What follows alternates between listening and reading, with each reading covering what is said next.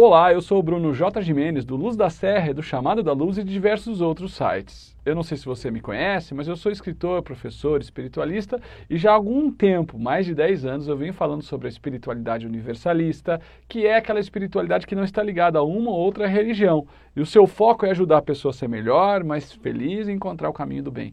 Então eu estudo sim muitas religiões. Para ser sincero, eu já estudei mais ou menos 50 religiões e eu acredito que cada uma delas tem muita coisa boa para ajudar o mundo. Mas eu gosto de aplicar a ideia de que se você pegar o que cada uma delas tem de melhor, você vai fazer uma grande diferença na sua vida. Agora, tem um termo que, o que, a, que é a mediunidade. Esse termo mediunidade já foi muito bem estudado por algumas religiões, mas a religião, ou melhor, a filosofia ou a doutrina espírita, como os espíritas gostam de chamar, a doutrina espírita explicou muito melhor. Quando o codificador da doutrina espírita é, concebeu o Espiritismo, ele deu muita atenção à mediunidade. Para ser sincero, essa doutrina espírita ela é uma parte das religiões e das filosofias espirituais que se preocupou com algo que, na minha opinião, é fundamental.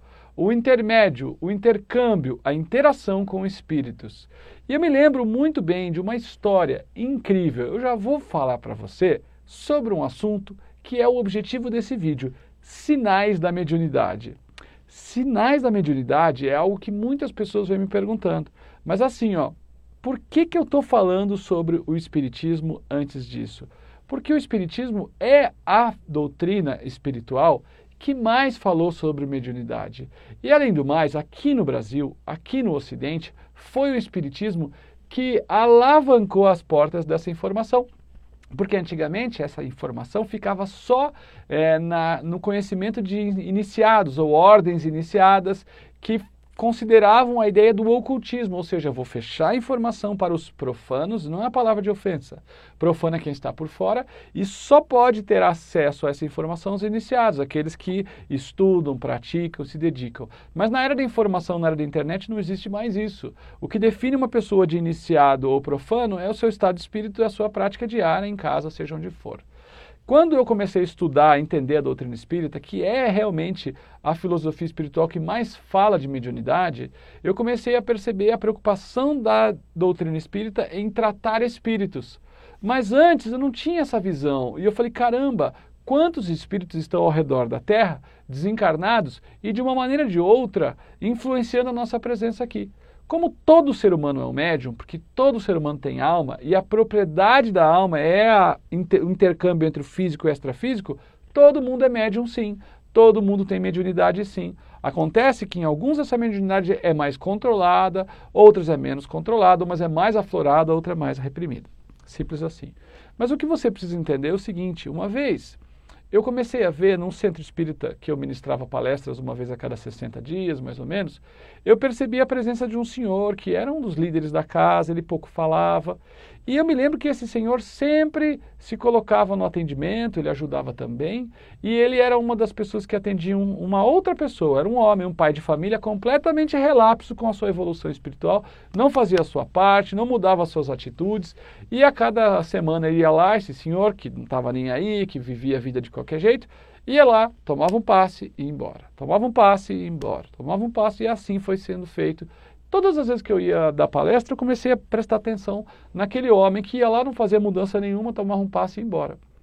Aí eu cheguei para esse líder espírito, nessa época eu já estava com um pouco de intimidade com ele, e falei: caramba, vocês não falam nada para esse homem. Ele vem, recebe o passe de vocês, não muda nada a vida dele, não está nem aí, vai embora e vocês atendem de novo. Pelo amor de Deus, dá um trancaço nesse cara, faz o quê? É, dá uma puxada de orelha nele, fala para ele que se ele não mudar, ele não é para mais vir aqui. E eu entrei nessa conversa com ele, e ele com toda humildade, o líder espírita falou para mim, falou, filho, é que assim, ó, a gente não está muito preocupado em atender só esse homem que não toma jeito, mas a gente está muito mais atento a atender os espíritos que esse homem que esse homem traz para nós encaminhar, ajudar e socorrer. E naquele momento eu fiquei com uma vergonha e eu entendi a noção do espiritismo, que era cuidar de espíritos. E como que o espiritismo faz isso? Ele cuida do espiritismo é, e da missão do espiritismo, que é cuidar de espíritos, cuidando de nós. Por quê? Porque nós somos o intermédio entre o plano físico e o plano espiritual. Então, para você entender o seguinte, os sinais da mediunidade é o seguinte: é a percepção que você tem de um mundo extrafísico para o mundo físico.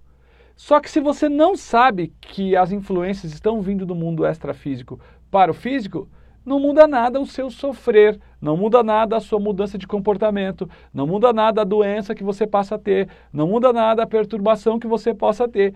A única mudança é que você não sabe de onde vem. Você está incomodado e não sabe de onde é que vem, você sente depressão e não sabe de onde é que vem, você sente perdido no mundo e não sabe onde é que vem, você sente um vazio grande e não sabe de onde é que vem, você vai no lugar, fica ruim de uma hora para outra e não percebe que é isso, você fica ruim com qualquer coisa, as pessoas debruçam um problema em você, você absorve tudo e outra coisa, você começa também a ser a esponja de espíritos em desequilíbrio de outras pessoas que se aproximam de você para poder se manifestar de alguma maneira, seja isso bom ou ruim.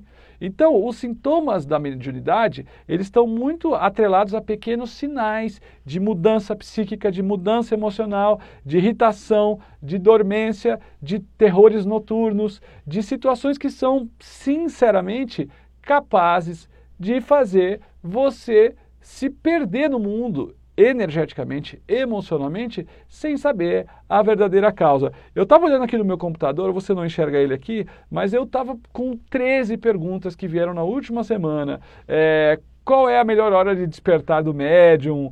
É, qual é a relação da mediunidade com o plano profissional? Nossa, perguntas do tipo assim, qual o tipo de influência que tem a pessoa descobrir a mediunidade, os sinais da mediunidade com a família?